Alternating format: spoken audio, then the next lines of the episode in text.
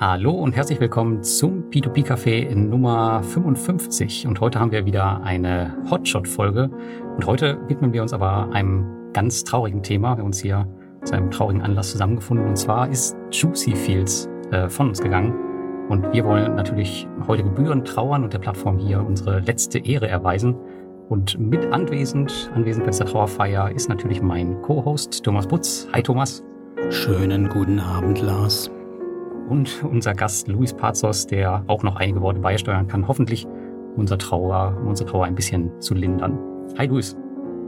Ja, moin ihr Flachzangen. Verdammt, sofort die Traueratmosphäre zerstört, Luis, Mensch. Ja, tut mir leid, das musste sein. Sehr schön. Ja, ihr beiden wart ja auch schon kurz davor zu investieren, habe ich gehört. Das hat ja leider nicht mehr funktioniert. Wie schade, ne? Aber vielleicht erzählst du erstmal Lars allen noch überhaupt, über was wir da reden heute, bevor wir die Häme aus dem Sack lassen.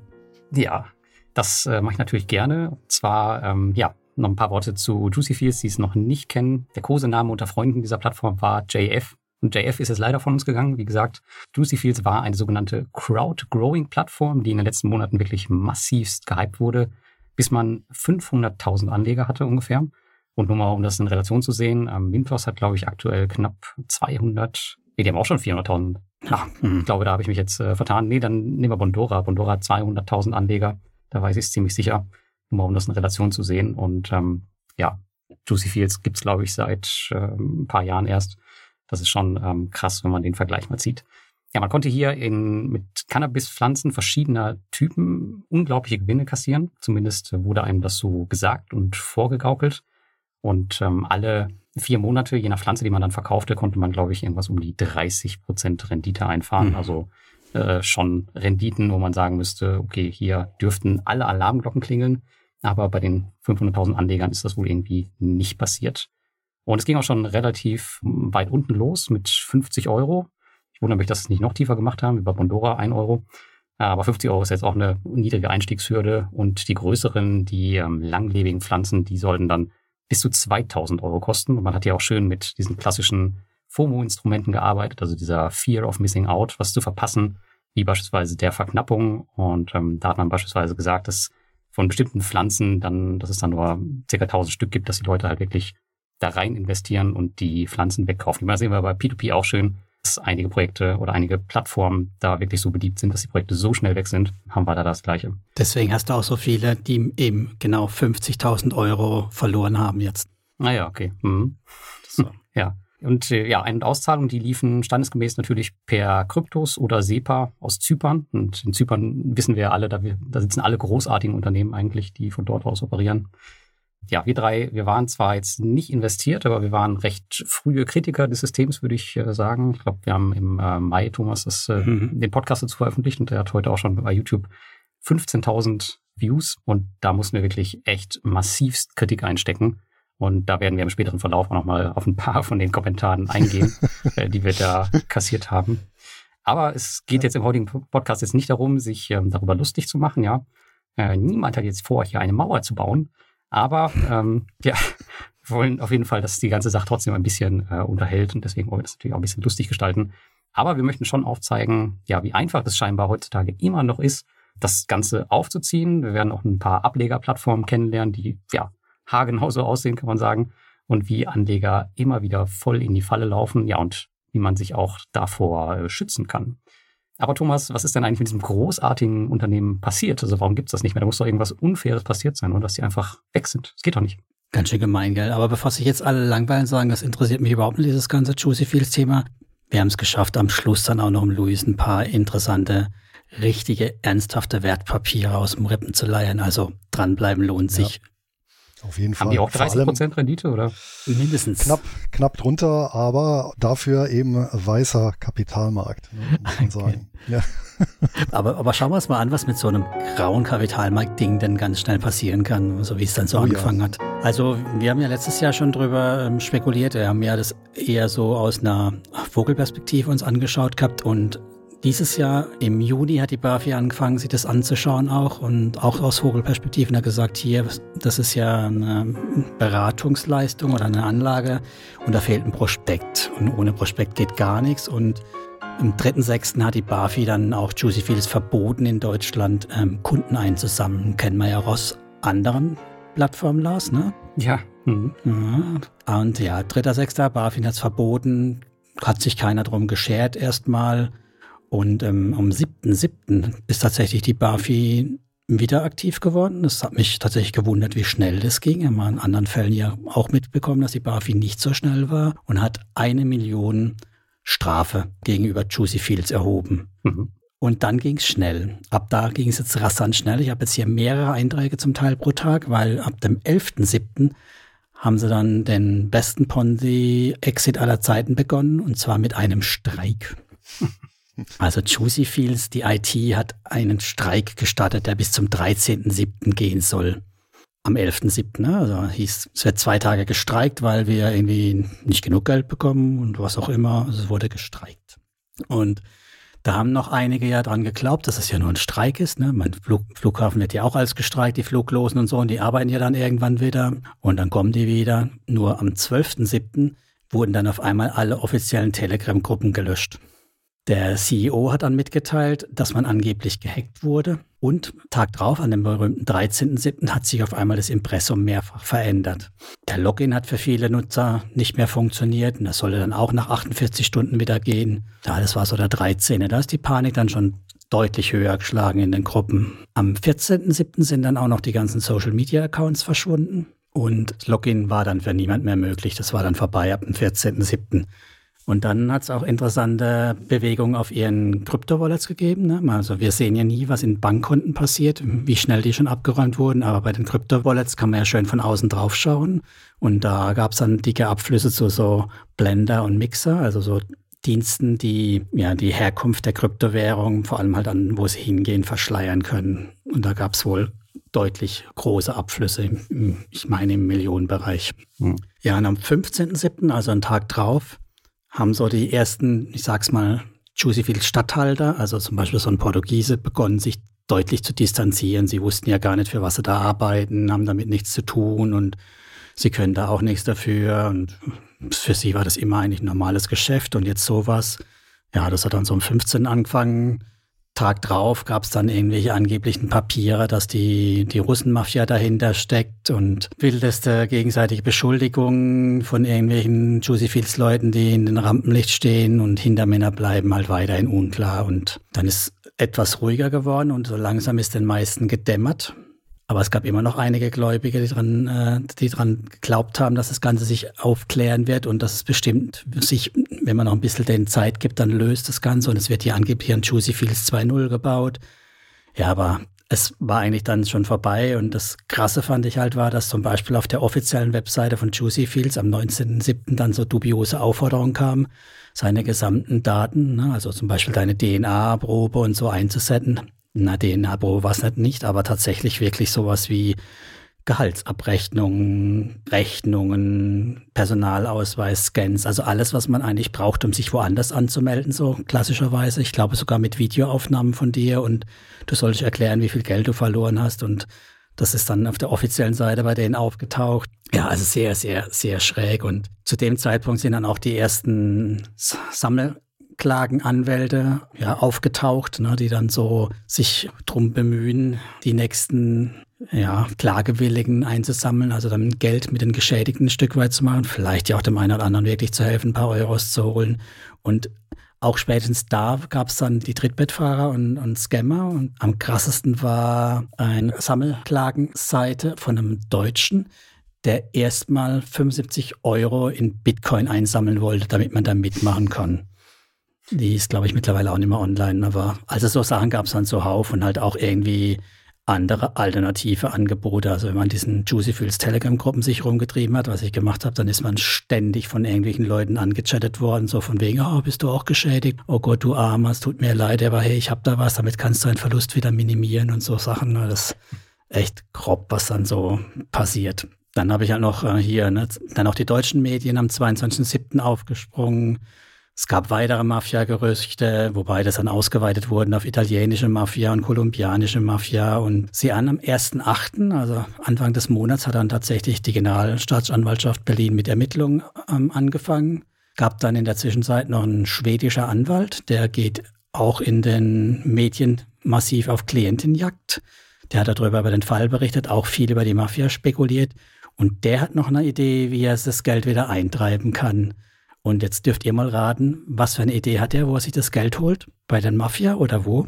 Hm. Naja, realistischerweise würde ich jetzt vermuten, tatsächlich bei Vermittlern mit Wohnsitz beispielsweise in Deutschland oder halt so Anlageberatern, offiziellen, die es eben gab, auch wenn die sich distanziert haben. Ich meine, die sind zumindest greifbar, haben hier eine Meldadresse, haben vielleicht auch nicht das Vermögen, um sich schnell vom Acker zu machen und bei denen ist dann eventuell auch noch ein bisschen was zu holen und wegzupfänden. Macht Sinn, ja.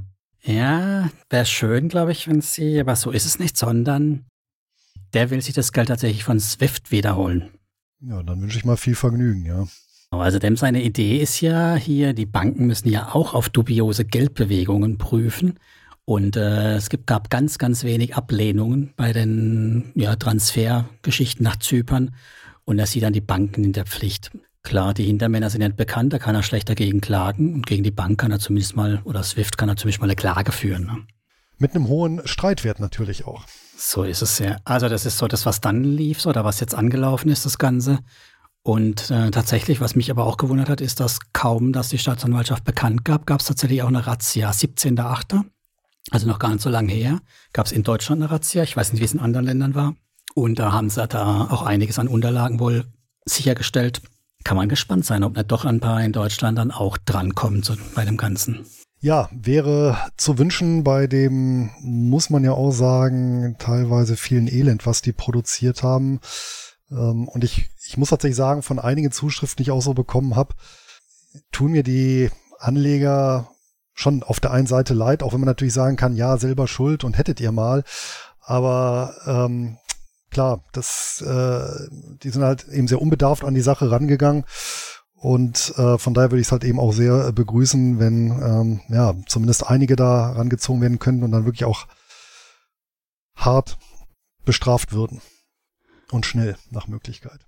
Du meinst jetzt die, die Vermittler, die ja, oder tatsächlich die, oder die Organisatoren des Ganzen, ne? So ein Ponzi-Scheme äh, ist ja nicht mehr wie zu Charles Ponzis Zeiten, wobei ich glaube, der hat ja auch da mehrere Angestellte. Ähm, aber ja, äh, wenn man da der Person habhaft werden könnte und äh, da auch, ja, Exempel statuieren könnte, mhm.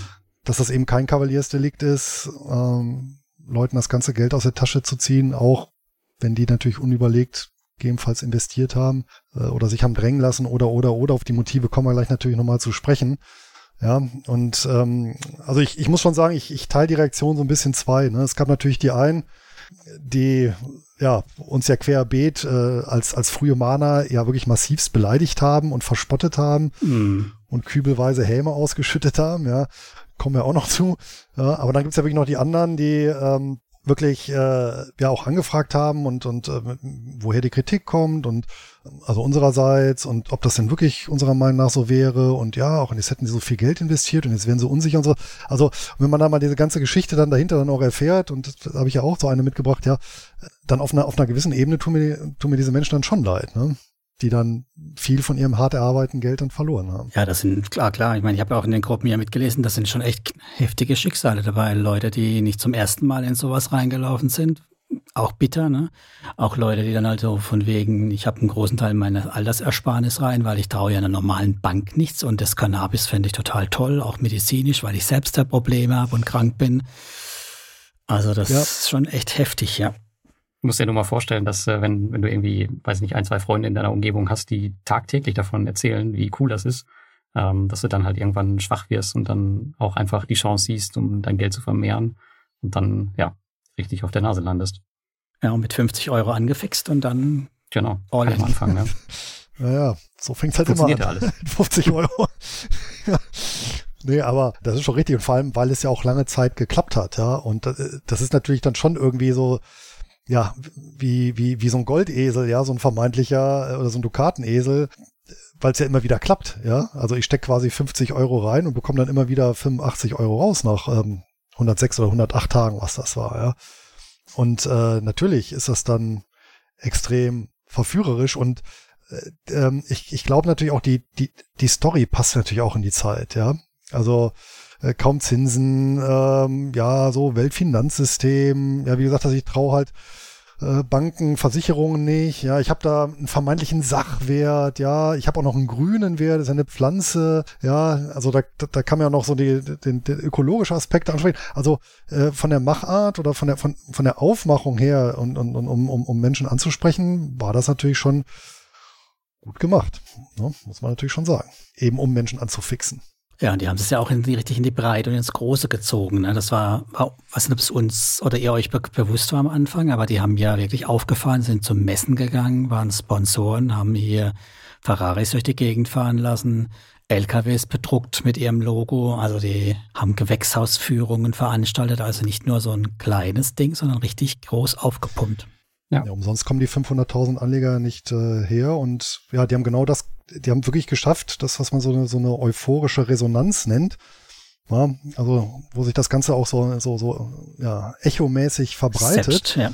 Ja, und, mhm. ähm, und dann äh, gab es natürlich so eine, innerhalb dieser Gruppe nochmal so eine, so eine Kernfraktion, äh, wo das natürlich dann auch an, an, ja, an einen kultischen Wahn, äh, in, in einem kultischen Wahn gipfelte. Ne? Das, das sieht man ja auch ganz klar an ja. diversen Kommentaren, ja. Also da war ja wirklich überhaupt nicht mehr mit rationalen Argumenten äh, pro und contra nichts mehr zu machen.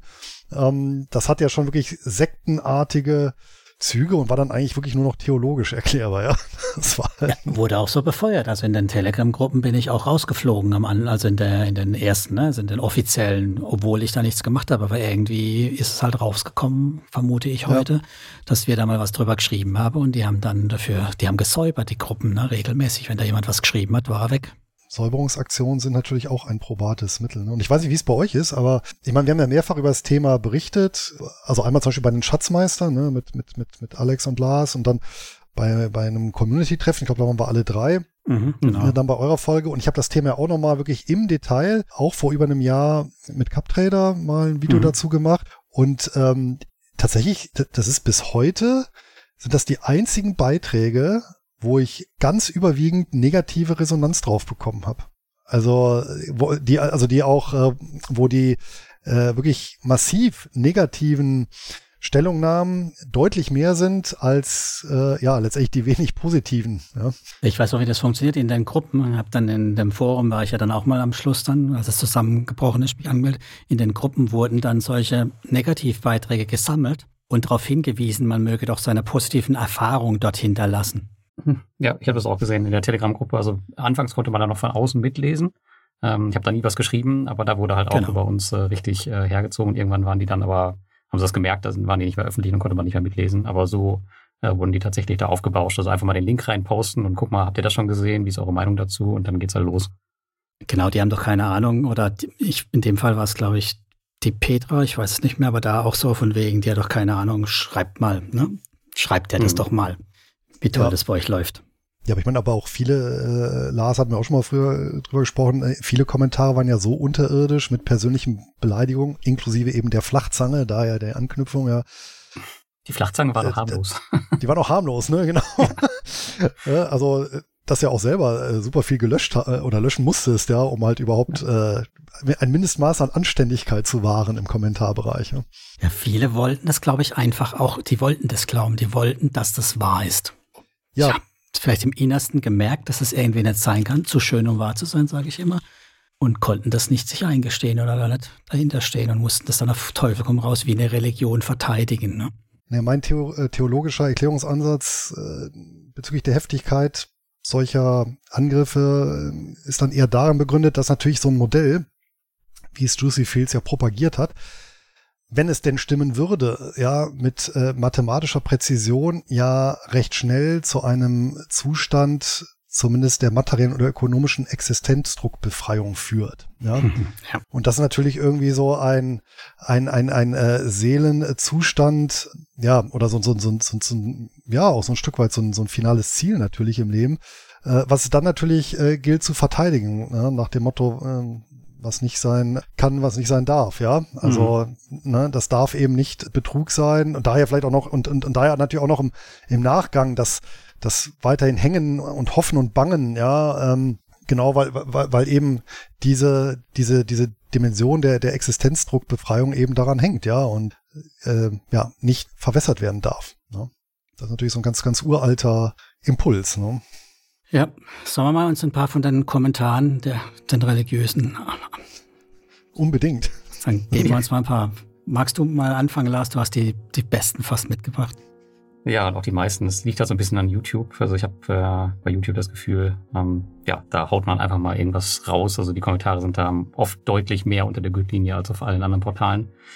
Ja, wir fangen mal auf mit dem ersten an. Der kam von äh, Monte Carlo, äh, passenderweise. Lustigerweise, ähm, der, dieser, dieser Kommentar hat zehn Upvotes bekommen, sodass er auch direkt ganz oben stand. Das war einer der ersten. Ähm, also da kann man schon von ausgehen, ähm, auch von dem Bild her, dass es wahrscheinlich irgendwer von außen war, der das so äh, machen wollte und auch hochvoten wollte. Und der hat geschrieben, ja, wie erwartet, ihr habt zwar genau null Ahnung, aber ihr wollt großartige Dinge bewerten. Absolut lächerlich, schreibt er. Ja, da kann man natürlich jetzt äh, im Nachhinein natürlich drüber herziehen, aber so hat es halt funktioniert. Das ist ein Beispiel für diese religiöse Art und Weise, die dahinter steht. Gut, ähm, vielleicht kommen wir dann noch mal zu einem äh, zweiten Beitrag. Ich habe äh, vier mitgebracht. Ich weiß jetzt nicht, wie viel ihr habt oder äh, wollt ihr erst einen machen? Ich habe nur den, den Hubert mitgebracht. Der Hubert ist auch gut. Okay, dann, dann nehmen wir mal den mit den Flachzangen, worauf wir uns die ganze Zeit äh, beziehen. Das, ist der, der, das hat der Bert geschrieben. Und Bert meinte, hier bewerten zwei Flachzangen sehr kenntnisfremd ein deutsches Unternehmen im Handel, Handelsregister eingetragen, ohne vorherige ausreichende Recherche. Sie sprechen von Anlage, aber die ist es ja gar nicht. Es wird eine Dienstleistung angeboten. Die Prozentrechnung beherrschen beide Moderatoren ebenso nicht. Daumen nach unten. Tja. Ja, das ist ja, schade, dass wir nicht die negativen Prozentwerte in der Glaskugel lesen konnten damals, ne, zu dem Zeitpunkt. Und tja, die Dienstleistung, die kennen wir jetzt auch, die da erfüllt oder getätigt ja. wurde. Ne? Was auch sehr interessant ist bei den ganzen Kommentaren, also ich habe eigentlich auf jedem äh, geantwortet damals, aber es kam nie eigentlich was zurück von diesen extrem kritischen Kommentaren. Das heißt, sie wollten da einfach nur kurz ihren Hass abladen, waren dann wieder weg. Und ich habe natürlich auch jetzt alle nochmal im Nachhinein drauf geantwortet. aber auch da kam natürlich äh, nichts mehr zurück, logischerweise.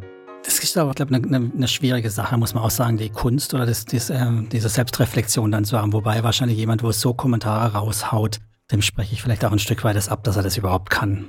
Ja, naja, wahrscheinlich, genau. So. Ähm, gut, willst du mal den, den Hubert nehmen? Ja, Hubert hat sich, Hubert Klein hat sich bei mir wirklich viel Mühe gegeben. Der hat einen Mehrweh-Einsatz geschrieben. Ne? Also selten so einen großen Schwachsinn über Juicy Fields gelesen. Alles reine Spekulation ohne handfeste Beweise, wie auch wenn nicht mal selbst investiert wurde und von persönlichen Erfahrungen berichtet wird. Der Verdacht eines Ponzi-Schemas ist völlig abwegig, denn ein Ponzi-Schema lebt davon, dass mit dem Geld neuer Investoren die Gewinne bzw. Forderungen der alten Investoren bedient werden. Das ist hier nicht der Fall, denn kein E-Grower bei Juicy Fields ist in irgendeiner Weise von den Investitionen anderer E-Grower abhängig. Da musste ich damals schon schwer schlucken, aber gut, machen wir weiter. Hier geht es um medizinisches Cannabis. Hättet ihr mal seriöses nachgeforscht, hättet ihr herausfinden können, welche Endpreise der Verbraucher von medizinischem Cannabis zahlen muss. Circa 5 bis 25, was auch immer, Euro, je nach Land, ich vermute Programm. Von diesem Hintergrund ist die garantierte Rendite absolut realistisch. Ich bin mehr als sechs Monate dabei und kann mit Belegen beweisen, dass alles korrekt verläuft. Warum also so ein negativer Beitrag? Kann es sein, dass die Leute in Scharen eure P2P-Angebote verlassen und zu Juicy Fields überlaufen? Gruß Hubert Klein, 9. Mai 2021. Ich habe ja gehofft, sie tun es nicht, aber heute wissen wir, 500.000 haben es getan. Ja, kann nur hoffen, dass sie nicht ganz ja. so viel alle investiert haben. Zumindest nicht die, die unseren Podcast gehört haben. Aber wer weiß. Ja, ich habe auch noch mal so einen Kommentar mitgebracht. Wobei waren noch einige längere dabei, die auch schwer verdaulich waren. Aber so ein kurzer war leider sehr schlecht recherchiert und du vergleichst Äpfel mit Birnen. Daumen klar nach unten von mir. Und nimm lieber mal Kontakt zur Firma auf und lass dir das Konzept mal erklären. Das fand ich natürlich auch sehr lustig. Und ein anderer hat dann äh, noch geschrieben, Puh, danke an die vielen Kommentarautoren. Eine Stunde Zeit gespart und mir das wohl schlechte Video gespart. Ja. Also der ist einfach aufgrund der vielen negativen Kommentare hat er sich dann äh, das Thema geschenkt. Ne? Lustig waren aber auch die, äh, die beispielsweise geschrieben haben, also auf den Vorwurf oder ein Kernkritik war ja, wie, wie schaffen die so eine hohe Rendite?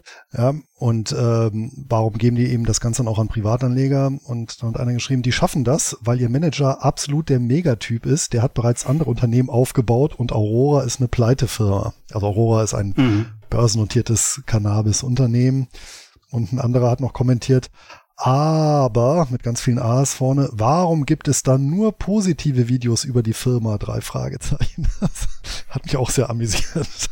Ja, komisch. Das ist ja das auch, was man, glaube ich, bei keinem anderen Unternehmen vorher gesehen hatte, auch bei keiner P2P-Plattform, dass es so viele Videos gab von YouTubern, die außer ein Video über Juicy Fields überhaupt nichts anderes auf dem Kanal mhm. hatten, was ja schon zeigt, dass da irgendwie eine hohe Bezahlung hinterstecken muss oder ein Affiliate-System mit irgendwelchen Treppen ein MLM, was auch immer. Also sowas habe ich auch noch nie gesehen. Und deswegen gibt es natürlich nur positive Videos, so wie es heute wahrscheinlich nur noch negative gibt. Äh, übrigens, ich muss natürlich für unsere Hörer und Leser eine Stange brechen. Das war jetzt auch einer der wenigen Kommentare negativ im, in den Shownotes. Es gab tatsächlich auch einige positive, die auch das selbst in Zweifel gestellt haben und sich bestärkt gesehen haben drin. Also es ist nicht so, dass jetzt alle, die uns da gehört haben, nur negative Kommentare rausgehauen haben. Also nicht im, in den Shownotes. In YouTube ist ja wieder was anderes nur. Nee, aber bei YouTube ist es genauso. Also ähm, gut, dass du das nochmal erwähnst. Also da waren auch ähm, schon, ich würde sagen, 50-50 ein paar musste ich löschen von den negativen, die sind gar nicht dabei, aber so Hälfte, Hälfte. Und es ist ja auch nicht so, dass wir uns über negative Kommentare, wenn sie konstruktiv sind und wirklich was äh, uns zum Nachdenken oder äh, Diskutieren anregen, äh, nicht auch freuen. Das, na, wir freuen nee, uns drüber. Und ne? man kann es ja, und, und, und selbst, äh, genau, aber selbst wenn man ja ein Fan ist eines solchen Konstruktes, ne, auch dann kann man das Ganze ja einfach freundlich vortragen und dann kann man ja diskutieren. Ne? Das geht ja auch. Ne? Also, aber diese, diese, diese Art und Weise. Aber ähm, ich würde gerne noch einen Kommentar vorlesen, hatte ich vor eben von, schon erwähnt. Der hat mich, also nicht Kommentar, sondern das war eine Direktnachricht über Instagram, die mich erreicht hat. Und das war eben so ein Anleger, weil ich glaube, die Mail zeigt in dieser Dichte sehr, sehr gut, wie das Ganze wirklich gezündet hat, ja. Weil ähm, er schreibt, Hallo Luis, ich habe deinen Kommentar im Schatzmeister-Talk über Juicy Fields gesehen und wollte dich fragen, aufgrund welcher Tatsache du JF so ins Lächerliche geschoben hast, also lächerliche in Anführungsstrichen gesetzt. Mir wurde das Ganze von einem privaten Freund empfohlen, dessen Arbeitskollege, tätig in einer Vermögensverwaltung, war in Berlin vor Ort und hatte sich die Bücher angeschaut und sich selbst einen Überblick verschafft. Seitdem bin ich mit einem hohen fünfstelligen Betrag investiert und es macht richtig Spaß, das verdiente Geld in Dividendentitel umzuschichten. Wollte einfach mal unverbindlich fragen. Viele Grüße. Ja. Mit dem habe ich dann so, bin ich auch ein bisschen Dialog getreten, habe natürlich empfohlen, schnellstmöglich, so viel es geht, rauszuziehen. Ich glaube, ist nur mäßig gelungen. Aber ähm, ich glaube, das ist tatsächlich so was, was sehr, sehr symptomatisch ist. Ne? Und auch, ähm, das ist uns ja auch oft begegnet, dieses Thema, ja, ich wort vor Ort oder jeder kann die Plantagen mhm. besuchen mhm. oder es ist, eine, ist ja eine eingetragene Firma. Ja? Genau, und dann eben diese, dieser, dieser Resonanzkörper, ja, über den privaten Bereich und hier auch noch, ja, wir mal, so eine finanzielle Autorität wie, wie äh, ein Arbeitskollege in der Vermögensverwaltung von einem privaten Freund. Also das ist schon so äh, sehr, sehr klassisch, so äh, Spinnen der Juckerpalme mäßig, hat mir so ein bisschen erinnert. Ja, ja, ja das ist ja auch immer eine Wohlfühlatmosphäre geschaffen worden. Da gab es auch Stammtische und eben solche Vorortpräsentationen, wo man so ausgewählte ja, Influencer hingebeten hat. Ich glaube, unser Freund Eddie hatte auch eine Einladung, hat aber nicht mehr geklappt, leider. Ja, soll er froh sein. Ich will auch nicht wissen, was auf den Stammtischen geraucht wurde. ja. Reine Ware hoffentlich. Reine medizinische Ware. Ja. Gut, ähm, kommen wir zum, zum nächsten Kommentar. Ich habe einen, der geht in eine ähnliche Richtung wie deiner, Luis, äh, wo man auch sehen kann, ja, warum es dann doch funktioniert hat. Ähm, der Patrick, der schrieb, äh, hier sieht man mal leider, dass sich null mit der Seite, ihrem Produkt und der ganzen Maschinerie dahinter informiert wurde. Ich war selbst skeptisch, bin derzeit ein Jahr dabei und habe mein Geld immer bekommen. Äh, außer ein paar Klicks alle, alle paar Wochen mache ich nichts. Ein schönes passives Einkommen. Und mit jeder Auszahlung bekommt man auch ein Dokument für die Steuererklärung. Aber hey, ihr blickt ja durch. Nicht hat er geschrieben. Und das ist auch wieder so ein, so ein klassischer Fall, wo das so ein Argument, was ganz, ganz oft kommt, von wegen die Auszahlung funktioniert ja ähm, über eine lange Zeit und deswegen muss es ja irgendwie seriös sein. Das ist so die Schlussfolgerung, die viele machen. Aber das ist ja genau dieser Klassiker, dass ja bei allen Scams die, äh, die Auszahlung wunderbar funktioniert, bis halt dieser Tag X kommt, wo es dann halt auf einmal genau. nicht mehr funktioniert und die kann man das ja nicht. Ist die, Nee, das ist die Kein. Talebsche Truthahn-Illusion. Ja? Der Truthahn Mhm. äh, findet ja auch Menschen äh, ab Geburt ganz toll, die ihn da hegen, pflegen, füttern, warme Stell einrichten, er hat Auslauf. Ja? Also warum soll er diesen Menschen misstrauen, ne? bis halt Thanksgiving ist. Ne? Geht in Deutschland mit der Martinsgans. Aber Lars, äh, du hast einen ganz, ganz wichtigen Punkt übrigens noch angesprochen, denn äh, viele Podpreneure, wie sie sich auch genannt haben, werden noch, ja, ja, die werden auch noch mal eine zweite Rechnung präsentiert bekommen, nämlich von dem Finanzamt, weil was vermutlich viele gar nicht bedacht haben, auch Scheingewinne, zwischenzeitige Scheingewinne sind zu versteuern, wenn sie an den Anleger zurückgeflossen sind und dann wieder aktiv angelegt worden sind. Das stimmt. Das stimmt. Ja. Außer das, was wahrscheinlich dann- auf der Plattform äh, zuletzt verblieben ist. Das könnte man vielleicht noch als Verlust gegenrechnen, nehme ich an. Das mag dann in dem Jahr sein, wo der Verlust war, aber wenn ich jetzt jemanden habe, der zwei Jahre angelegt hat, oder sagen wir mal zwei, ich weiß gar nicht, wann die angefangen haben, aber Zwei 2020, Steuerjahre. Mhm. Ja, äh, aber nehmen wir mal an 2020 und 2021 und du hast da schön deine Gewinne gemacht mit Juicy Fields, sind die natürlich zu deklarieren als Erträge aus Kapitalvermögen. Ja. Wobei da bin ich mir jetzt auch nicht sicher, ob es Kapitalvermögen ist, aber können auch sonstige sein. Das ist eine Dienstleistung, ne? Also Ja, das ist ja jetzt eben die Frage, wie man das bewertet. ne? Aber Fakt ist, es ist ein Ertrag, ja, und damit ist er zu versteuern. Steuern Ja, sind drauf, und- ja.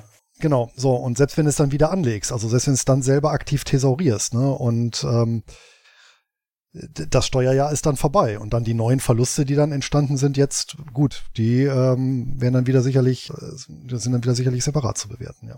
Ja. Ist natürlich richtig bitter, wenn man dann für so eine Bude dann auch noch nachträglich Steuern zahlen muss und das dann auch noch jahrelang dran erinnert wird, quasi, äh, was man da eigentlich verzapft hat. Das ist äh, nochmal richtig bitter. Ja, vielleicht ähm, noch ein Kommentar zum Abschluss äh, von mir. Das ist auch ganz lustig. Ähm, der Markus, der schrieb, ihr habt so viel Ahnung von Juicy Fields wie eine Kuh vom Hubschrauber fliegen. Juicy Fields gibt es bereits seit 2017 und ihr werft vieles durcheinander. Befasst euch mal richtig mit der Seite. Ihr, sorry, nix Blicker. Ja, das ist auch so ein typisches Argument. Okay, die ähm, Firma existiert ja schon eine Zeit lang und ich meine 2017, äh, wir haben das 2021 veröffentlicht. Ja, das sind vier Jahre, das ist keine lange Zeit. Ja. Also da schon von auszugehen, dass das irgendwie ein seriöses Unternehmen ist, weil es das schon ein paar Jahre gibt, ist halt Nein. auch schon Natürlich Puh. nicht. Definiere Die- die Firma. Ja, Ja, Lehman Brothers genau. Lehman Brothers gab's ja, ich meine, über 150 Jahre, ja. genau. Ja. Ja gut, Lehman Brothers war aber auch kein echter Scam, oder? Äh, War kein echter Scam, ja. Einigen wir uns darauf. Ja, das war ein Ritt auf der Rasierklinge. Ja, der ist dann halt daneben gegangen, genau, richtig. Aber äh, dieses Argument eben, was jetzt äh, nur weil, also erstmal g- genau, also in, in, in, in der Finanzwelt sind fünf Jahre überhaupt gar kein Zeitraum. Ja, und äh, selbst der Zeitraum selber sagt nichts darüber aus, weil äh, ja Entwicklungen dynamisch verlaufen können und äh, ja Firmen eben regelmäßig pleite gehen. Ne? Das ist ja nur auch das Kennzeichen. Ja, und vielleicht haben die ja mal wirklich früher über sich Gedanken gemacht, ob sie Cannabis anbauen für medizinische Zwecke und haben dann festgestellt, dass man damit halt kein Geld verdienen kann. Tja, ich Ja, würde meinen, in dem Fall war das äh, schon von Anfang an. Also ich, es gibt diese Fälle sicherlich, die nein, sich nein, ich so meine die Firma, haben, nicht die Plattform. Ich, Ah ja, meine, okay. ich, nee, nee, nee, die, nein, die sein, ja. Plattform von vornherein, das war ja klar. Aber ich meine generell, ich meine, so Firmen werden ja gerne immer mal auch umgewidmet, ähnliche Firmenhüllen. Das ist ja jetzt kein Ding. Wobei, das war ja eine deutsche GmbH auch mal zwischendurch. Hm, ja, so habe Ja, ich aber es das war ja, aber das, genau, aber das war ja nur der, der, wie soll man sagen, die Geldsammelstelle. Hm, ja, daher.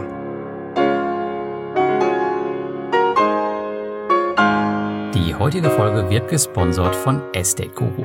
Auf Estate Guru könnt ihr in Immobilien in ganz Europa und sogar in Deutschland investieren und damit im Schnitt Renditen um die 11% erreichen. Natürlich fallen auch immer mal wieder Kredite aus, das ist ganz normal und gehört einfach dazu. Aber auch in diesem Segment ist Estate Guru erfahren und hat so gut wie alle Ausfälle noch zu einem guten Ende geführt. Zudem sind die Immobilien, in die ihr investiert, überwiegend mit einer erstrangigen Hypothek besichert, welche den möglichen Verlust für den Investor auf ein Minimum reduziert. Wenn du dich bei Esteco anmelden und wie Thomas und ich dort investieren willst, dann gibt es über den Link in den Shownotes 0,5% Cashback auf deine Investments in den ersten 90 Tagen. Wie auch immer, vielleicht sollte man an die Stelle nochmal nutzen, oder? Und Luis, deinen Indikatorensammlungsliste kurz durchgehen. Du hast ja so eine schöne Bullshit-Indikatorenliste, oder wie es es nennt. Ne? Ja, die Scam-Shit-Skala, genau. Das ist richtig. Also das sind einfach mal so sechs Punkte, die ich jedem ja, Investor vor der Geldanlage ans Herz legen kann. Und insbesondere eben bei Produkten des grauen Kapitalmarktes, beim weißen Kapitalmarkt, habe ich die Thematik ja nicht, weil viele Punkte sich von selbst erledigen. Aber ähm, die Punkte, auf die ich grundsätzlich erstmal achten würde, ist, bevor ich eine Geldanlage tätige, ja, ist äh, der erste Punkt, richtet sich das Angebot ausschließlich an Privatanleger. Ja, und das ist halt, sehen wir auch immer wieder, ja, es gibt Ausnahmen, aber die Masse der Betrugsfälle passiert im Privatsektor. Äh, und natürlich ist auch ganz klar, warum. Ja, ähm, das, da verfangen solche Modelle äh, besser und ähm, kann ich länger operieren als Betrüger. Das funktioniert natürlich bei, bei institutionellen Investoren nicht so gut. Ne? Eine Ausnahme ist Bernie Madoff. Mhm. Aber ja, das ist halt eben die Ausnahme, die die Regel bestätigt. Ja, und da muss man sich schon fragen, auch wenn dann Antworten kommen von der Firma, und die gab es jetzt auch von Juicy Field oder auch von, von anderen, äh, wo es dann hieß, naja, wir wollen auch mal den Privatanlegern was Gutes tun. Also tut mir leid, das äh, nehme ich niemandem äh, selbst unter Folter ab. Ja, also mir ist keine Firma bekannt, die deren Daseinszweck äh, darin besteht, Privatanlegern was Gutes zu tun. Ich weiß nicht, ob ihr eine kennt. Vielleicht die Seelsorge. ist halt keine Firma. Ja, aber das ist ja keine, das ist ja, oder das ist ja keine Geldanlage, also keine, keine Firma, die Geldanlagen anbietet, ja, oder kein, keine, keine Investitionsmöglichkeit. Ne? Das ja, die richtig. zweite, ja, die, die, der zweite Punkt ist äh, in der Skala, ähm, schaut einfach mal nach, ist die Rendite signifikant höher als bei vergleichbaren Anlagen, vor allem auch Anlagen des weißen Kapitalmarktes. Ne? Und das ist natürlich Juicy viel schönes Beispiel zu, wenn ich, wenn ich ein, ein, ein mit, ja, so Riesenunternehmen mit 500.000 Anlegern habe, ja, äh, hat das ja schon eine gewisse, ein gewisses Volumen. Und wie schafft es so ein Unternehmen, ja, derart gigantische Renditen zu erwirtschaften, ja, die ja ein, ein 10, 20, 30-faches von dem betragen, was börsennotierte, beispielsweise äh, Cannabis-Unternehmen, die im selben Sektor tätig sind, erwirtschaften. Ja? Und, und die sind ja dadurch, dass sie eben unternehmensweisen Kapitalmärkte sind, sind die Bilanzen frei zugänglich. Ich kann mir da die Gewinn- und Verlustrechnung, die Cashflow-Rechnung anschauen. Ja? Ich kann das in Relation setzen zur Marktkapitalisierung ähm, und somit dann auch schauen, naja, was, was, was erwirtschaften die für eine Rendite aufs eingesetzte Kapital. Ja? Und ähm, die liegt oder, oder lag jetzt in den letzten Monaten meist sogar im negativen Bereich. Ja? Also die meisten Cannabis-Firmen haben hier Verluste geschrieben. Und da muss man sich natürlich schon fragen, wie so ein ja, Gigant es schafft, allein an Kapitalkosten für die Privateigenkapitalgeber deutlich über 100 Prozent pro Jahr zu erwirtschaften. Das dritte ist, ist die Volatilität der Anlage signifikant niedriger als bei Anlagen des weißen Kapitalmarktes.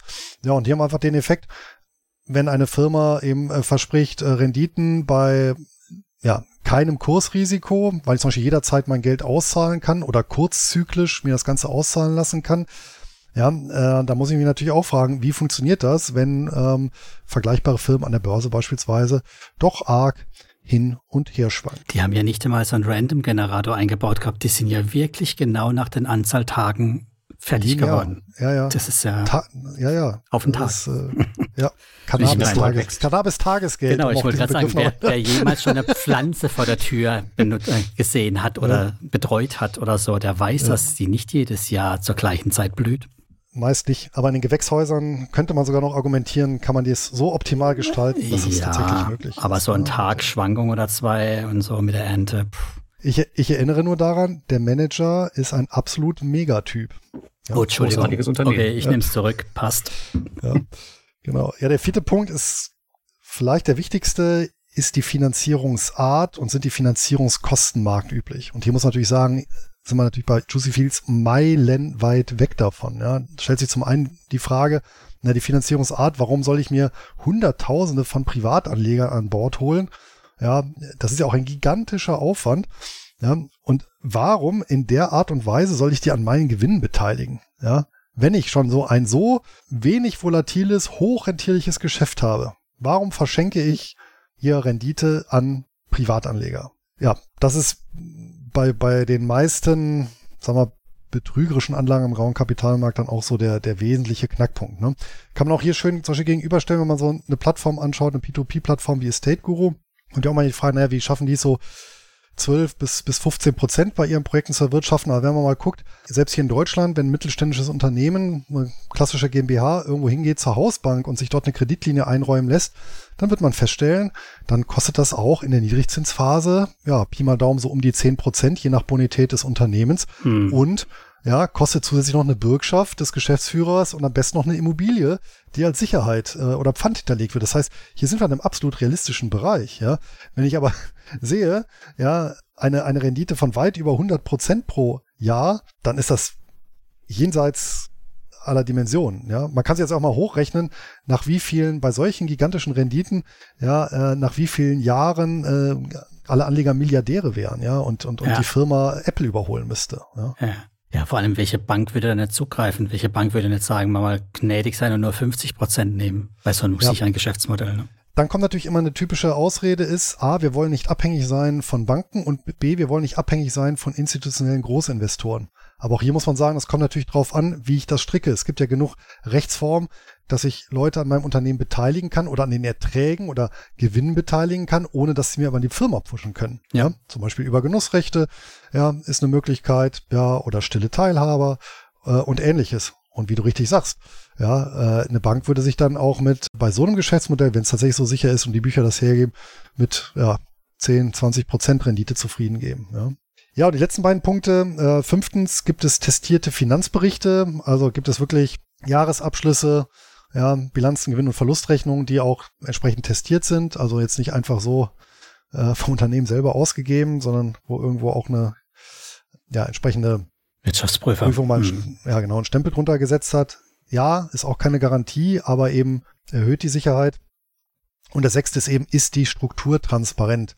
Also wenn ich dann hier irgendwelche mehrfach geschachtelten Holdings habe, wo nicht klar ist, was dieses Konstrukt soll, dann ist das auch ein Alarmsignal erster Güte. Ja, und das waren die sechs Punkte. Gibt sicherlich noch viele, viele mehr, aber für mich sind das so die ja, sechs wichtigsten äh, Themen, die es jetzt zu beachten gilt. Und wir haben doch, glaube ich, bei jedem der Punkte einen Haken dran gehabt. wir haben bei jedem, ja, ja. Das war schon das krass. leuchtete Feuerrot, sechs von sechs Punkten, ja, also ja. 100 Prozent. Ja, ich verlinke auch nochmal so eine, ich habe auch mal so eine Warnzeichen, Indikatorensammlung zusammengeschrieben, verlinke ich nochmal. Da sind, da habe ich noch ein paar mehr drin und auch nochmal weißer, grauer Kapitalmarkt differenziert. Und muss man sich vielleicht ab und an mal rausholen, wobei ich mir halt immer die Frage stelle, diejenigen, die in sowas investieren, geben, machen sich die Mühe, das vorher sowas zu lesen oder ist es nicht ein emotionales Investieren, was dann oft stattfindet? Ja, da hast Tja. du sicherlich recht. Da sind wir wieder bei auch so ein bisschen theologischen Dimensionen. In den Kommentaren, dass es eher emotional alles auch betrieben ist. Ja, ich hätte, ich hätte noch eine Frage an euch. Und zwar, es gibt ja auch, es gab ja auch die Leute, die gesagt haben, wir wissen, dass es ein Scam ist, aber wir wollen äh, den Scam quasi timen und machen das so und holen dann unser Geld wieder raus und arbeiten dann nur mit dem Gewinn weiter, halt wissentlich in diesen Scam zu investieren, um dann einen Gewinn am Ende zu machen. Was haltet ihr von, von den Leuten oder von, von der Idee an sich, sowas zu machen? Gut oder schlecht? Ja, hat halt nichts mit, mit Geldanlage zu tun. Also dann gehe ich lieber ins Casino, mache mir ein paar schöne Stunden in angenehmer Atmosphäre und bei Freigetränken, äh, anstatt, anstatt sowas. Ja, vor allem, ich kann es ja schlecht, also das, da ist ja das Timing noch schwieriger als an der Börse, ja. Das, ähm, vor allem muss ich ja auch noch dann das, das äh, Flow-zu-Stock-Verhältnis im, irgendwie im Griff haben, ja. Das heißt, äh, ich muss ja erstmal eine Zeit lang so viel investieren, dass ich auch so viel rausziehen kann, dass mein, mein Einsatz wieder draußen ist, ja. Und das funktioniert ja auch nur, indem ich erstmal größere Beträge investiere und bin, ja, und, und wenn in der Zeit eben das Ganze dann vor die Hunde geht, dann, dann, dann mache ich halt einen Verlust. Also es hat ja, das hat natürlich mit, mit, mit Geldanlage nichts zu tun, aber es ist wenigstens ehrlich sich selber gegenüber. Das muss man natürlich schon sagen. Ja, ich meine, wir hatten es ja letztens schon davon, Lars. Ich fand es eigentlich, dachte ich auch eine coole Idee und hat gesunde Investoren können sowas machen. Aber eigentlich finde ich es mittlerweile eher tatsächlich verwerflich, weil die in der Regel ja nicht drüber schweigen, sondern eher drüber erzählen, wie gut es funktioniert. Exakt. Ja. Und dann die, ja. das ganze Ding ja antreiben. Also im Prinzip ein, ein kleines Teil des Rats dann mit sind. Und zwar ein bewusstes Teil immerhin. Und vielleicht auch kommen ja auch einige wieder raus, gerade die, die den Mut haben, am Anfang große Summen zu investieren und dann als erster mit rauszugehen. Aber eigentlich sind es die, die, die das ganze Ding aufblasen. Da gehören die dazu, ne? Ja, genau. Und man erreicht halt damit ja, Leute, die eventuell nicht so ähm, versiert sind, das hinkriegen und da wirklich emotional werden, zu viel investieren und dann ist am Ende das Geld halt weg. Ja, Luis? Ja, das ist geschenkt. Das natürlich dann verwerflich ist, andere dann auch noch damit mit reinzuziehen. Klar, aber glaubt ihr wirklich, dass die in der Mehrzahl sind? Das glaube ich nicht. Nein, nein, nicht in der Mehrzahl, aber es gab durchaus ja, einige, gerade bei uns in der Community, wo es halt ähm, ja. ja gang und gäbe ist, ähm, neue Sachen auszuprobieren. Und da ist es halt schon oft diskutiert werden worden, diese Sache. Und viele waren Gut, auch einfach dabei. Das, das habe ich auch haben, gelesen. Was ich ja. übrigens auch auffällig fand, dass im Nachhinein, als das Ding geplatzt war, auffällig viele gesagt haben oder geschrieben haben, das wusste naja, ich schon ich bin immer. ja zum Glück, ja, ich, A, ich wusste schon immer und B, ja, ich konnte ja meinen Einsatz rechtzeitig noch wieder rausziehen. also dann fällt es auch wirklich anscheinend schwer zu sagen, nein, ich wusste es nicht, ich bin drauf reingefallen und ich habe Geld verloren. ja. Also dieser, dieser Moment, mit irgendwas aufzuhören, was funktioniert, stelle ich mir auch extrem schwer vor. Also ich habe es persönlich auch noch nie gemacht. Ich glaube, bei Fast Invest damals, da war ich mir auch ziemlich sicher, dass es ein Scam ist. Ähm, da habe ich ein paar hundert Euro äh, investiert, aber ja, das fühlte sich halt einfach beschissen an. Also ich würde es heute nie wieder machen, schon gar nicht im großen Stil. Also könnte halt wahrscheinlich auch nicht aufhören. Also es macht ja irgendwie keinen Sinn dann. Also entweder ich glaube an die Anlage oder halt eben nicht. Aber so ein halbgares ja. Ding. Und allem wirklich als systematischer Anlageansatz funktioniert das Ganze ja auch nicht, weil ich meine, äh, dann müsstest du ja signifikanten Anteil deines Vermögens dann auch noch da reinpacken. Oder halt äh, wirklich auf, auf ganz viele äh, potenzielle Scams streuen. Und ich meine, äh, die Arbeit, also es rechtfertigt das ja auch nicht, ja. Und wenn du so einen ganz, ganz kleinen Teil deines Vermögens machst, der verkraftbar ist, ich meine, dann, dann bringt's ja auch renditemäßig überhaupt nichts, ja. Selbst wenn du meinetwegen zwei, drei Jahre da Geld rausziehst. Ja, das Casino vor allem musst du halt immer, wie heißt das, Frontrunning machen. Du musst halt vorne dabei sein und da musst du es halt auch schaffen, das mitzukriegen rechtzeitig, sonst bist du halt doch mal hinten dran. Ja, exakt. Ja, muss immer genau. sehr, sehr früh ja. dabei sein. Ja. ja. Gut. Ja gut, haben wir das äh, auch diskutiert. Ich würde sagen, ähm, wollen wir jetzt uns mal die Alternativen an der Börse ein bisschen anschauen? Wollen wir noch kurz äh, hier über Canacrow reden? Nee, ja, ja das können wir, auch, ja, genau, das können wir auch noch gerne machen. Da gab es ja eine Kooperationsanfrage, Lars, an uns, ne? Genau, ich habe die Mail jetzt leider nicht mehr im Kopf, aber ich ähm, habe sie abgelehnt. Jetzt nicht unbedingt, ich habe mir das Unternehmen jetzt nicht großartig, großartig angeguckt, aber ich finde diesen, diesen Cannabis-Bereich allgemein, der ist so überhyped und ich möchte mir einfach äh, kein Unternehmen aus der Branche angucken und schon gar nicht außerbörslich da jetzt irgendwo einzusteigen. Äh, deswegen habe ich das ähm, ja direkt äh, abgelehnt, ja. Richtig. Aber du hast die Mail auch bekommen und äh, Thomas, du auch, oder was? Ich habe es nur in deinem Kontext. Also wir haben sie ja zusammen quasi fürs Genau, ja. Hm, war ja, ja. ja, ich habe eine Mail bekommen, da konnte ich es aber nicht genau einordnen. Ist das jetzt jemand, der mich davon überzeugen will, mh, hm, ja, als, als Privatmann oder tatsächlich ein, in Verbindung mit Canagrow steht und ähm, ja, mal antesten wollte, ob ich da nicht als, als äh, Multiplikator diene. Ne? Aber das Interessante ist natürlich, und da habe ich echt schon gedacht, als mich die E-Mail erreicht hat, das schlägt ja fast den Boden aus. Also es liest sich erstmal wie ein Privatanleger, der äh, dann geschrieben hat, dass er froh ist, äh, dass er da rechtzeitig bei Juicy Fields weg ist und äh, beziehungsweise gar nicht angefangen hat, meine ich, genau, und dann zu einem soliden Anbieter aus der Schweiz gegangen ist, der eben das Geschäftsmodell verfolgt, aber eben äh, er hat geschrieben, äh, ja, ein echtes, solides und qualitätsorientiertes und in jedem Fall sehr transparentes Unternehmen. Ja, da habe ich mir das natürlich auch mal ein bisschen angeguckt, äh, was sie, also der, ich weiß nicht, ob es ein Scam ist, muss man natürlich auch sagen. Und äh, es gibt das Unternehmen nach wie vor und es sitzt auch in der Schweiz. Es betreibt aber in der Tat mh, aus Sicht des normalen oder durchschnittlichen Privatanlegers genau dasselbe Geschäft. Ja, der Anleger kauft da eben Cannabispflänzchen, die dann eben bis zur Marktreife oder, oder bis Erntereife da gehalten werden, dann, dann verwertet werden, medizinisches, hochwertiges Cannabis und wird dann eben daran beteiligt. Wie es scheint, haben die kurz nach dem Zusammenbruch von Juicy Fields einen Tag der offenen Tür erst veranstaltet, um auch die Transparenz zu demonstrieren zumindest. Die Kapitalkosten, also sprich das, was der Anleger bekommt, ist auch deutlich niedriger. Das liegt irgendwo so bei 15 bis 20 Prozent aber muss man sagen, bewegt sich immer noch im, im, im mhm. Hochzins- und damit Hochrisikoumfeld. Und dazu kommt, ähm, und das ist dann wieder ein bisschen kritischer, äh, weil es eben bei Schneeballsystemen, äh, ich glaube, Lars hat es eben auch angesprochen, häufig der Fall ist, eben ein mehrstufiges Affiliate-Programm äh, mit wirklich teilweise horrenden Provisionen, sodass du real, denke ich mal, eher bei 25 bis 30 Prozent Kapitalkosten bist. Und da bist du wieder bei der Gretchenfrage 4 in der Shit-Skala. Warum? Und es richtet sich auch wieder nur an Privatinvestoren. Ne? Und da muss man natürlich auch schon fragen, naja, äh, also ich persönlich würde da tatsächlich keinen Cent investieren. Und ähm, ich habe aber mal dann meinem Kontakt äh, genau diese Punkte von der Skala geschrieben und gesagt, ja, kann er doch mal, wenn er gute Beziehungen da zum Unternehmen hat, mal klären, warum das so wäre. Und man muss leider sagen, es liest sich dann doch, was die Antwort angeht, recht ähnlich, wie wir es eben kennen. Mhm. Ja, Zitat, ja, warum, also, warum richtet sich das an Privatanleger? Zitat, meinte er, also sein Kontaktpartner dort bei der Firma aus der Geschäftsleitung, dass sie eine Community schaffen wollen, um Bekanntheit zu erlangen, auch im Sinne einer Kundenbasis und allgemein das Thema Cannabis, C, äh, CBD bekannter zu machen. nachdem die Produkte in der Schweiz legalisiert wurden. Ja, also, und dann genau das Thema, sie wollen nicht von wenigen Großinvestoren abhängig sein, die dann bei der Geschäftsführung mitbestimmen. Ja, und entsprechende Posten beanspruchen. Aber den schlimmsten Satz fand ich persönlich eigentlich, dass äh, die, die Privatanleger so sehr beteiligen oder an, an, an den Gewinn so sehr beteiligen. Und dann jetzt Zitat, dass die Kapitalkosten bei dieser Gestaltung höher seien, sei für ihn, also das Mitglied aus der Geschäftsführung, nicht ausschlaggebend, nicht ausschlaggebend, ja. Wichtiger sei die Gestaltungsfreiheit. Er habe eigentlich genug Geld und wolle in erster Linie das Thema Cannabis voranbringen. Also ah, da ja. muss ich sagen, tut mir leid. da Leute, also ein Unternehmer, der sagt, die Kapitalkosten seien für ihn nicht ausschlaggebend, das muss er auf der Zunge zergehen lassen. Und da muss ich sagen, hm, also Nachtigall, ich höre dir Traps. Alles Menschenfreunde, ja. Naja, also genau, wir werden das sicherlich nichts anlegen und ich kann eine Plattform noch nennen, die ich würde sagen zu 100% Scam ist, weil Sweetfields.io ist ein nahezu hundertprozentiger Juicy Fields Klon. Also hier, ne? wer weiter mitspielen will, sweetfields.io. Der gleiche. Sieht auch genauso aus, gleiche Schriftart, das gleiche, gleiche grün. Farbe. ah, ja, ja, 66 ja, Prozent Rendite in 180 Tagen. Ja, okay, woher kenne ich das?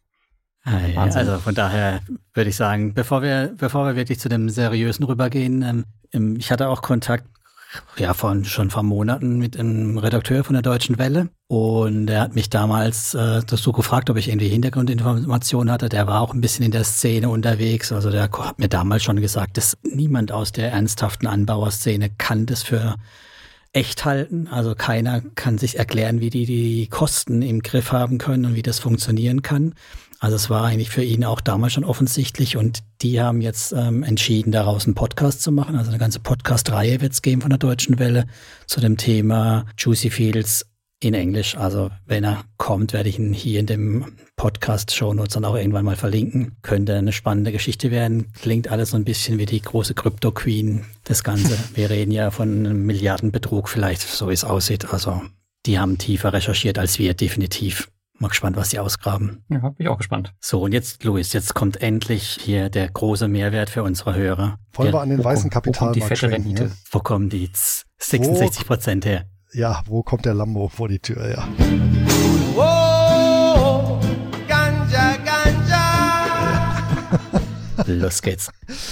Ja, dazu muss man natürlich sagen, es gibt weltweit äh, mittlerweile einige Firmen, die komplett äh, im Bereich Cannabis verhaftet sind oder zumindest teilweise, weil sie bestimmte Geschäftssegmente haben. Und dann gibt's wiederum Unternehmen, die letztendlich, ja, sag mal, dran angeflanscht sind, ja, die sogenannten Schaufelverkäufer, ja, weil die zum Beispiel eben Infrastruktur bereitstellen wie Gewächshäuser oder ja, Apparaturen.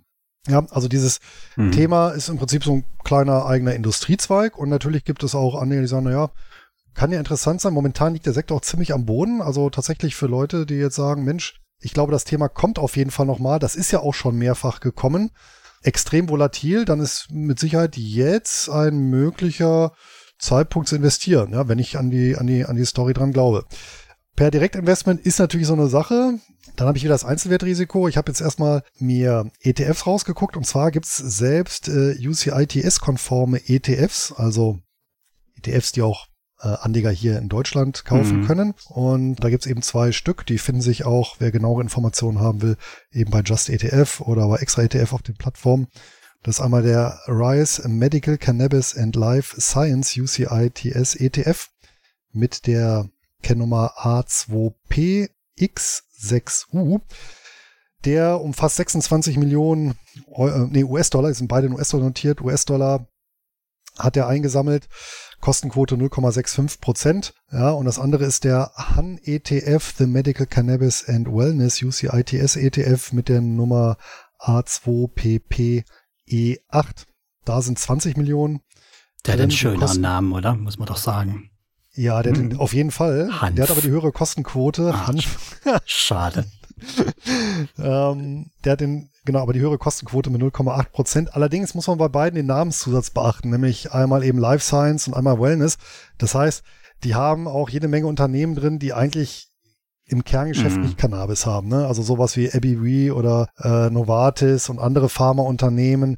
Das heißt, das sind schon sehr verwaschene ETFs, ne? also keine wirklich ja ausschließlich auf Cannabis konzentrierte. Wer es wirklich ganz äh, eng haben will, ähm, der muss nach Übersee gehen. Es gibt in den USA den Global X Cannabis ETF. Ganz einfach der Name ist an der Nasdaq notiert, hat auch ein lustiges Kürzel, nämlich POTX.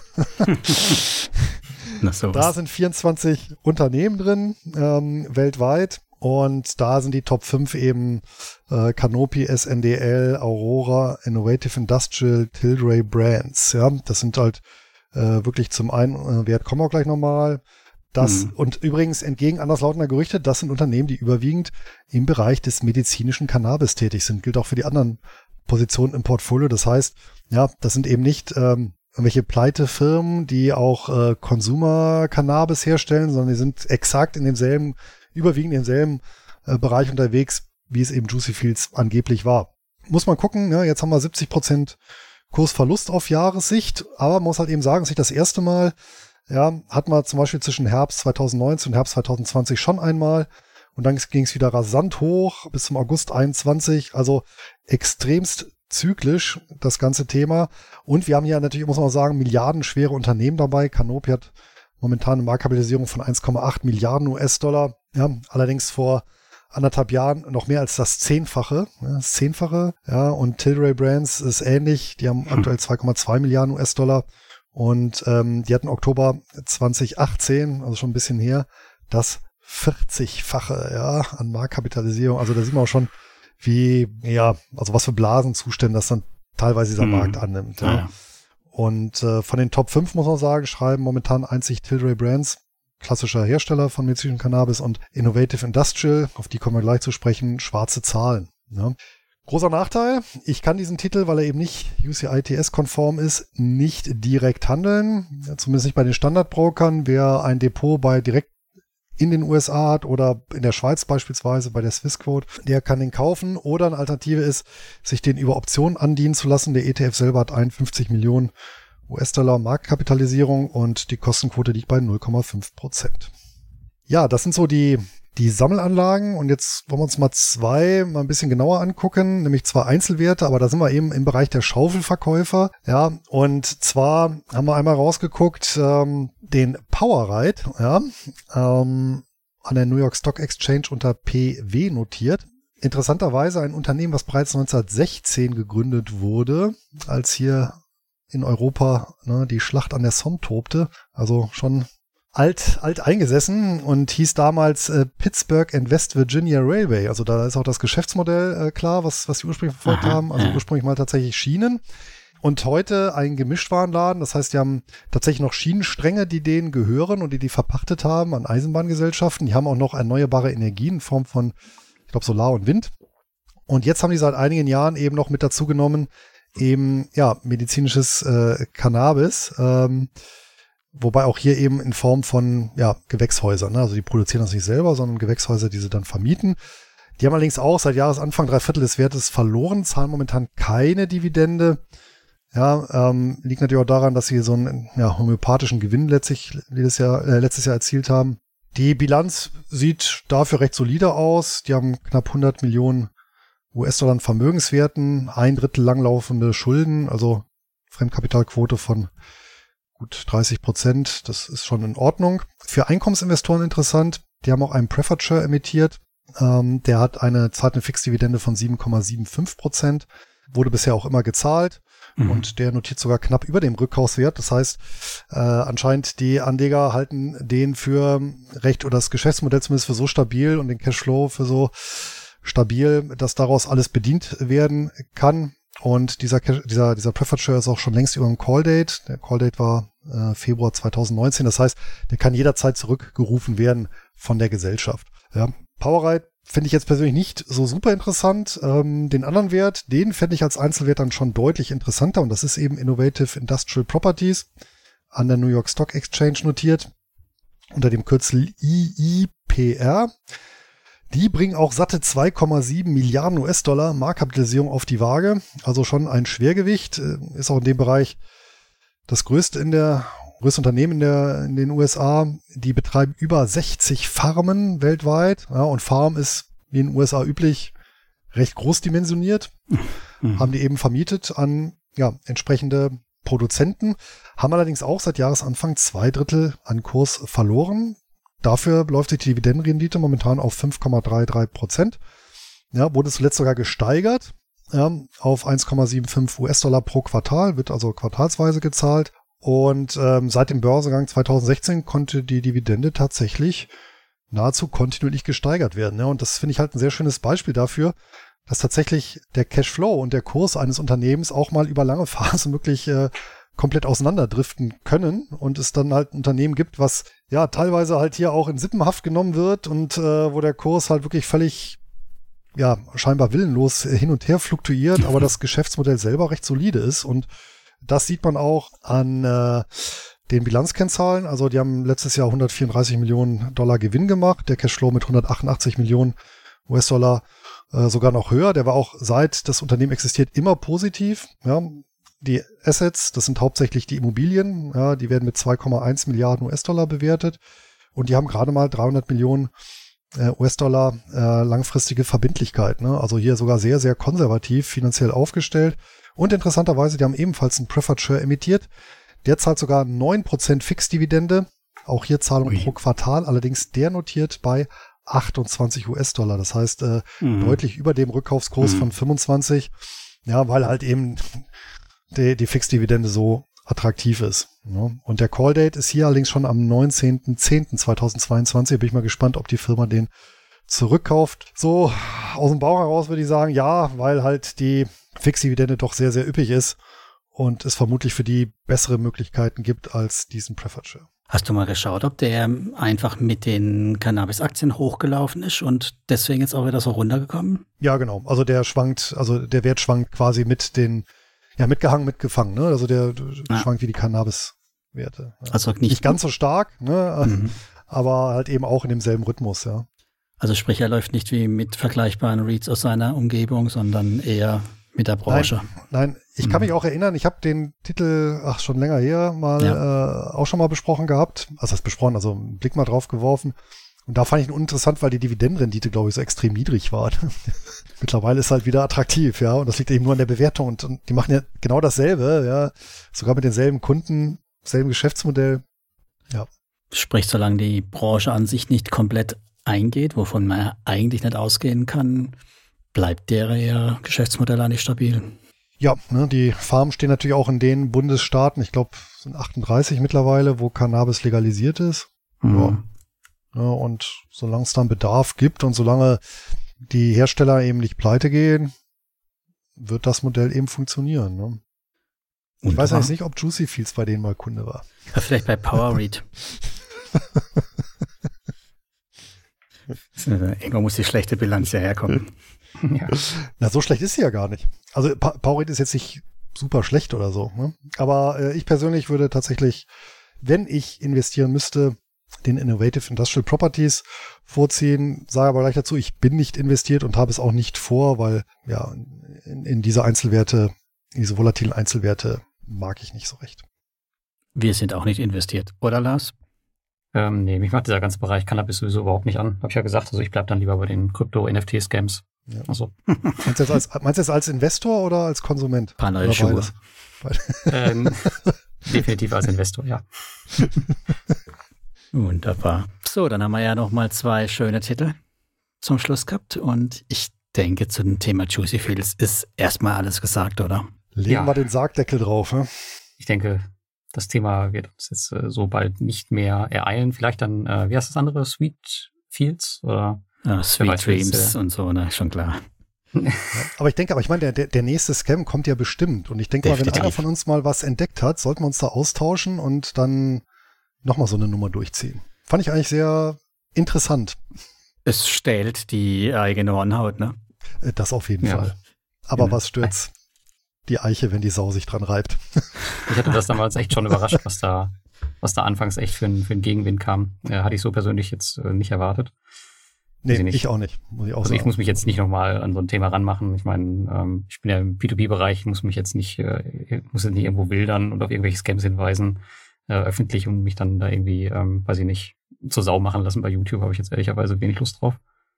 Das ist der Louis, da muss ich das versuchen voranzutreiben, wenn ich wieder was sehe. Ja. ja. Genau. Aber jetzt konzentrieren wir uns erstmal, glaube ich, auf die äh, interessanten Investments und nicht, also auf die So sieht's aus. Und vor allem, wir dürfen nicht vergessen, dass noch jemand auf die Idee kommt, uns auch zu verklagen. Hier nochmal zu erwähnen, auch wir machen keine Anlageberatung und empfehlen überhaupt nichts. Und wenn ihr was machen wollt mit dem, was wir heute erzählt haben, mit den Tipps oder unseren Ideen, dann macht ihr eure eigene Recherche. So sieht's aus. Ähm, wir haben übrigens am Ende noch einen Veranstaltungshinweis, fällt mir gerade ein, wo wir gerade bei ordentlichen Investments sind. Zwar am 12. September ist unser äh, nächstes Community-Treffen abends um 20 Uhr. Vielleicht packen wir den Link in die Show Notes. Und mhm. da kommt ein Gast, und zwar der Deutschland-CEO von Estate Guru, der Country Manager. Der im Jahr ausgetauscht, der ist seit, seit März ist, glaube ich, dabei und aktuell laufen ja viele Projekte dort in die, ähm, in die Verzögerung. Und ich glaube, das wird sehr, sehr interessant für, für die Investoren. Äh, viele aus unserer Community sind ja dabei und das ist die einmalige Chance, äh, ihm mal ein paar Fragen zu stellen, unvorbereitet. Also er kriegt keine Fragenliste vorher oder so. Also seid da gerne bei, aber die Plätze sind wie immer auf 100 begrenzt. Also mehr passen da nicht rein. Du bist ja auch investiert, vielleicht wäre es auch ganz interessant für dich, dem Herrn ein paar ja, Fragen zu stellen.